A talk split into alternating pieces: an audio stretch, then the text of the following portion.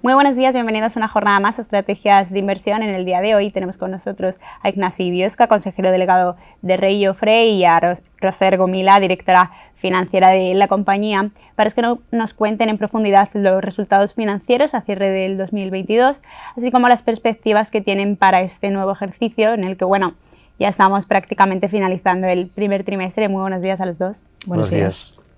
En primer lugar, para situarnos y, conocer un poco pues, cuáles han sido los resultados, quería preguntaros eh, cuáles diríais que han sido los principales hitos de la compañía, las grandes cifras de esta partida que habéis presentado al mercado.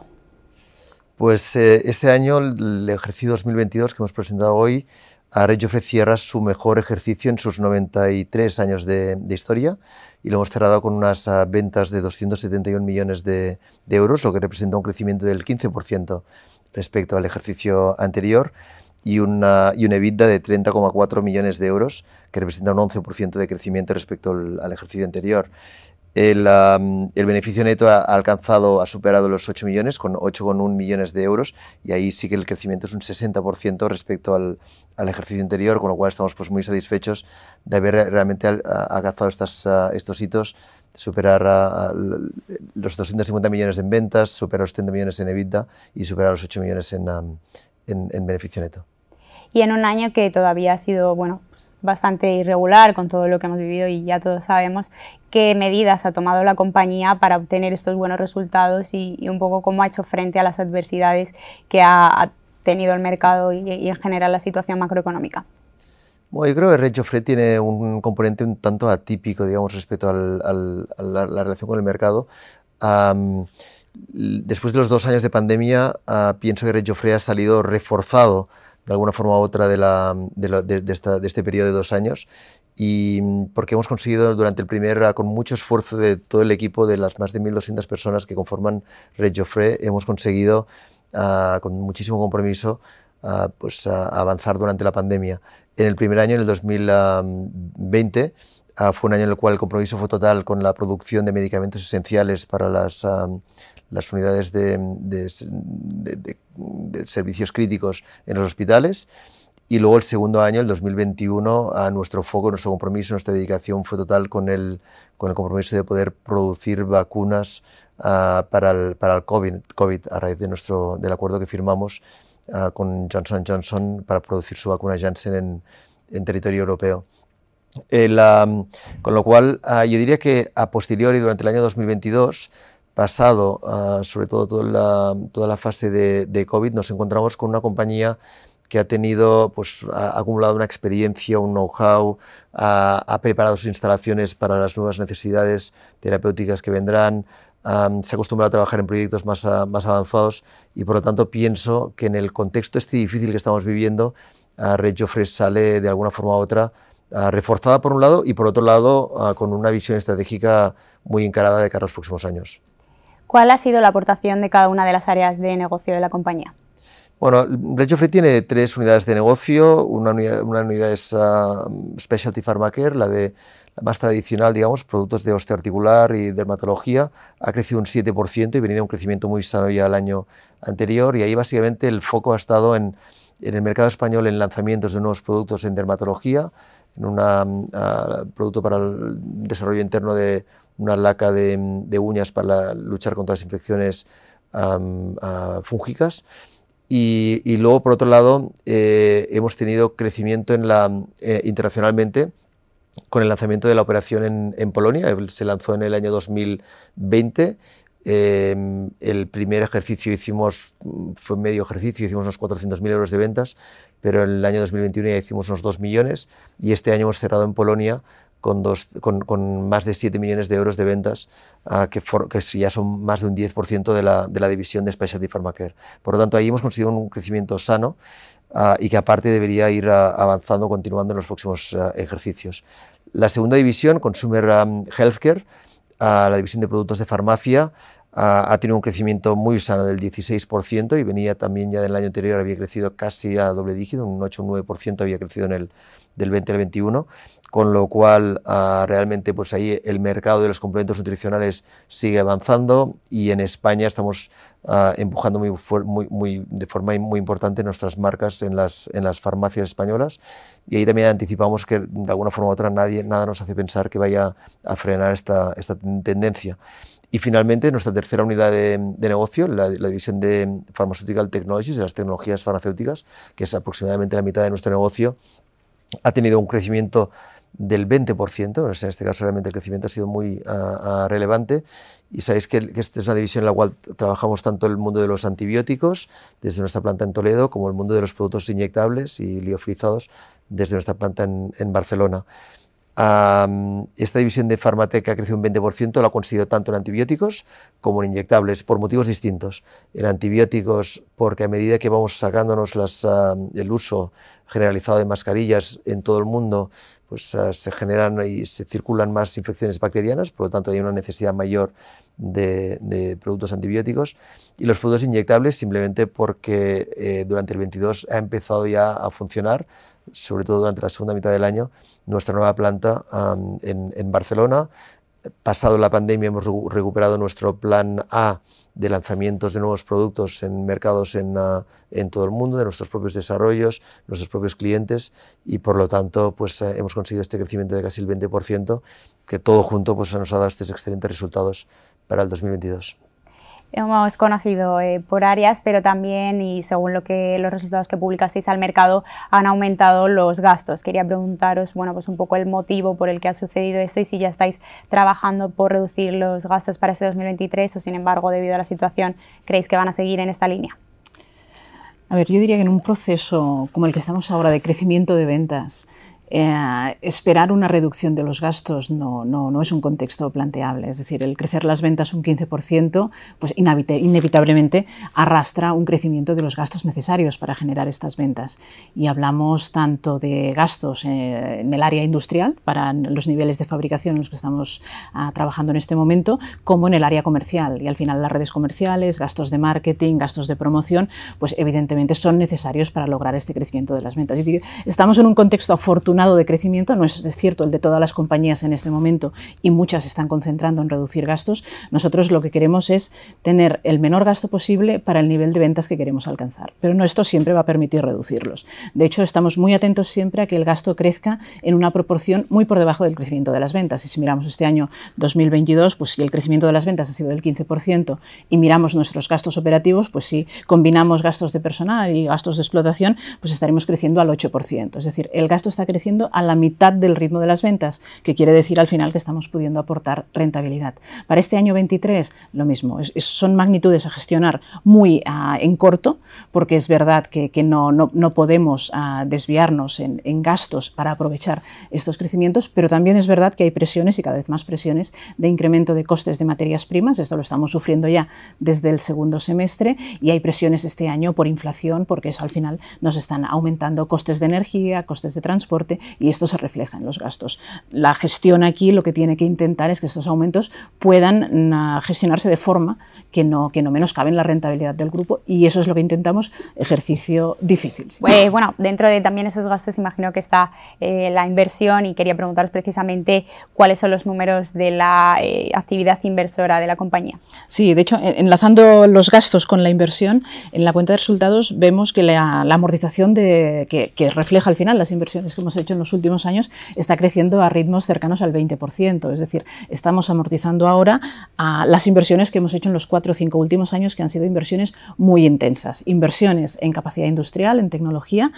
inversiones cercanas a los 50 millones de euros en los últimos cuatro años, e inversiones en adquirir negocios, también en adquirir producto, de nuevo, cercanas más o menos a este orden de magnitud de 50 millones de euros en un periodo de 3-4 años. ¿Qué ha sucedido este año 22? Después de este periodo de fuerte inversión, un periodo realmente de contracción de esta inversión. Es decir, son este año y los 2022 y los años siguientes, al menos uno o dos años más, es un periodo de recuperar por payback las inversiones realizadas. Por tanto, inversión en 2022 en CAPEX industrial, unos 10 millones de euros, es una cifra que no teníamos tan baja desde el año 2015. Es decir, estamos en un momento muy contenido de la inversión e incluso así nos ha permitido dentro de estos 10 millones construir una, una línea nueva de fabricación en la planta de Suecia que permite expandir capacidad. Estamos en esta contención, pero sencillamente estamos preparando probablemente lo que será la siguiente fase de inversión fuerte pues que vendrá a cometer cuando ya hayamos podido recuperar, estas inversiones pasadas, porque nuestra ambición es seguir invirtiendo y seguir invirtiendo en I+.D.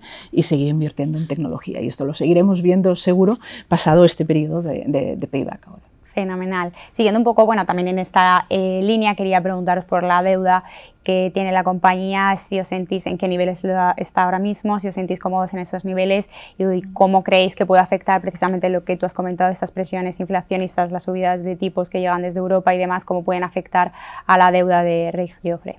Sí, a ver, yo diría en cuanto a análisis de la deuda financiera, lo cierto es que nos sentimos cómodos y estamos en una posición que probablemente no es, la, no, es, mayoritaria en este momento, y es que nosotros acometimos las inversiones muy fuertes entre el 2018 y el 2020. Toda la deuda asociada a esas inversiones se contrató en este momento y se contrató mayoritariamente a tipo fijo, en un momento en que los tipos estaban en un punto excepcionalmente bajo. ¿Qué quiere decir? Que en este momento nuestra deuda está contratada al 80% a tipo fijo, es una deuda que tiene un coste probablemente inferior al 1,5% en, en coste asociado a este coste fijo y por tanto no, no es un nivel que nos preocupe a nivel de, a nivel de carga y ah, en los próximos dos, tres años realmente nos va a caer por devolución el plazo de esta deuda y lo que va a situar es al grupo en, un nivel de balance muy, muy, muy saneado en, endeudamiento para poder acometer pues, futuros procesos de, de crecimiento de inversión. Con lo cual, no es un tema que nos preocupe, pero sí que es cierto que la tensión en tipos de interés, en, al gestionar sobre todo crecimientos fuertes como los que hemos tenido y los que ambicionamos, esa gestión del working capital en ese momento sí que exige controlar la carga financiera asociada a esos crecimientos y asegurar que los cash flows asociados al crecimiento son cash flows también controlados en magnitudes de circulantes. En lo que respecta bueno, a la expansión internacional, eh, quería pues, saber cómo ha evolucionado durante 2022 y que, cómo queréis que continúe durante este ejercicio en el que ya estamos. Red Joffre tiene las ventas internacionales son más de la mitad, un 56% de las ventas totales de la compañía son internacionales, mayoritariamente en Europa, es aproximadamente un 50% total de las ventas es en, Europa. Ah, y lo conseguimos en ah, más de 70 países ah, en todo el mundo, de los cuales Ocho ah, son países donde tenemos equipos propios ah, ah, y realmente tenemos personal de, de, de que, que, opera. Es España, evidentemente, pero Francia y Suecia, donde tenemos más de 100 personas en cada, en cada uno de los países, así como Portugal, Reino Unido, Polonia, donde lanzamos el año 2020, y Bélgica. El, resto de, en, esos mercados conseguimos vender aproximadamente pues, 166 millones de euros de total cifra de, ventas y a través de nuestros partners comerciales, distribuidores, licenciatarios o, compañías por las que fabricamos, pues llegamos a unos 105 millones de euros adicionales en, a través de estos 160 partners. Eh, en este último ejercicio, 2022, hemos abierto mercados nuevos en el mundo, hemos abierto cuatro mercados nuevos. Me gustaría destacar uno, que es ah, el mercado ucraniano. Uh, al principio del conflicto armado en, Ucrania eh, tuvimos una actitud más de ah, buscar la forma de poder hacer donaciones, sobre todo de medicamentos esenciales y de antibióticos a, Ucrania. Y lo hicimos a través de organizaciones no gubernamentales o grandes organizaciones mundiales que nos garantizaban que realmente los productos llegarían a su destino. Eh, pero luego ya a medida que se fue estabilizando la situación, eh, reemprendimos digamos, contacto con compañías farmacéuticas locales con las cuales hemos estado en un proceso de acelerado de registro de, de estos medicamentos esenciales en, con, con, el apoyo de las autoridades locales y hemos eh, iniciado realmente un proceso de poder exportar medicamentos necesarios durante todo este ejercicio 2023, cosa que estamos muy satisfechos porque ha sido la, nuestra forma de, de comprometernos también con, el, con la situación en Ucrania. Muy unido a esto también es el crecimiento inorgánico. Quería bueno, preguntar si vais a impulsar esta línea de crecimiento para 2023 o si os preferís manteneros con lo que hasta ahora habéis conseguido. Sí, en crecimiento inorgánico, Rech, como sabéis, pues ah, está siempre atento a oportunidades de mayor o menor tamaño. Es cierto que eh, hemos tenido dos grandes hitos de crecimiento inorgánico en el pasado, uno en el año 2015 incorporando Forte Pharma a nuestro perímetro y fusionando las compañías y uno en el año 2019 adquiriendo una cartera de producto osteoarticular. Es cierto que si vemos la secuencia, pues pasan cuatro años entre grandes adquisiciones y probablemente también por estructura financiera de compañía es un momento en el que podríamos asimilar una, una integración de, un nuevo negocio y una operación corporativa. Atentos a oportunidades, nada, en lo concreto inmediato, pero desde luego sí eh, con la puerta abierta a integrar negocios que aporten valor a Rechofre pues estaremos nosotros también muy, muy atentos a todas las novedades que, tengáis en ese sentido. Y bueno, para ir cerrando un poco esta presentación, quería preguntaros acerca de las perspectivas que tenéis para este año, que como comentaba, bueno, estamos ya casi a punto de cerrar el, el primer trimestre, cómo ha empezado el año y cómo creéis que va a evolucionar, sabiendo, bueno, un poco la incertidumbre que, que hay ahora mismo en, en todo el mundo, ¿no? El ejercicio ha empezado bien, sobre todo ha empezado en línea con el con el ejercicio de 2022, digamos, vamos viendo que todo lo que hemos conseguido en el 22 son ah, avances sólidos ah, que están en fase de crecimiento, con lo cual ah, pues iremos viendo que en el 23 se irá, se irá consolidando este, este crecimiento. por otro lado, sí que también me gustaría destacar que, que Rage sale de la, de la situación digamos, del, del COVID en, en inmejorables posición digamos, para encarar el futuro de, de, forma muy positiva. ¿Por qué lo digo? Lo digo porque eh, el COVID o las vacunas del COVID han abierto una, una, nueva área terapéutica a disposición de la sociedad, que son pues, las terapias con RNAs, las terapias génicas, las terapias con vectores virales, eh, terapias avanzadas. todo este tipo de productos, digamos,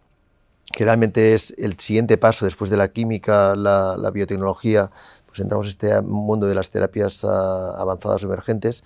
eh, lo que estamos viendo es que todo este tipo de productos tienen algo en común. Uno es que son productos generalmente de uso hospitalario e inyectables, dos que son productos poco estables y que por, lo tanto requieren procesos de estabilización que Rechofre uh, conoce bien, y por otro lado que requieren, uh, la situación política digamos en este momento en Europa es de intentar tener una cierta visión, digamos, de pues, darle a esta autonomía estratégica al ciudadano europeo en, temas de salud, por lo tanto tener una, una cierta ah, visión de intentar tener en territorio europeo las capacidades de producir este tipo de, tratamientos necesarios para el futuro. Entonces, Red con sus instalaciones, pero sobre todo con el know-how de sus equipos, con la experiencia de los equipos, con la experiencia en los proyectos en los que hemos estado involucrados durante la, durante la pandemia, con las inversiones hechas y con el compromiso, pues ya desde hace años que realmente se ha ido haciendo patente, pues pensamos que estamos muy preparados para acometer estos nuevos retos y, verlos sobre todo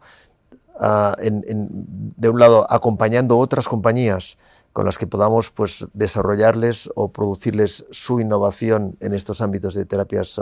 avanzadas. O también estamos abriendo mm, consorcios grandes público-privados con otras compañías, con universidades, con centros de investigación que están trabajando en este tipo de terapias avanzadas a nivel ya europeo y que tienen, están muy dotados digamos, de fondos a Next Generation Europe o fondos europeos o españoles que realmente nos permiten pues, impulsar este, este compromiso. Con lo cual entendemos que realmente pues bueno, las apuestas que hicimos en el 17, en el 18, incluso en el ámbito de los productos biológicos, en biosimilares, ah, están dando su resultado ahora, cosa, viviremos de esos resultados pues, en el año 22, 23, 24, pero aparte tenemos la semilla plantada para que el futuro más allá sea, sea igual de, de, de, optimista que vemos en los próximos ah, años más a corto plazo. Pues enhorabuena por estos resultados desde Estrategias. Os deseamos todo lo mejor. Muchísimas gracias por hacernos también hoy este huequito que sabemos que las semanas de presentación de resultados son un poco complicadas. Muchísimas gracias a los dos. Gracias a vosotros. Recordad además a los que nos están viendo que para más información de actualidad sobre la bolsa de los mercados pueden entrar en estrategiasdeinversión.com.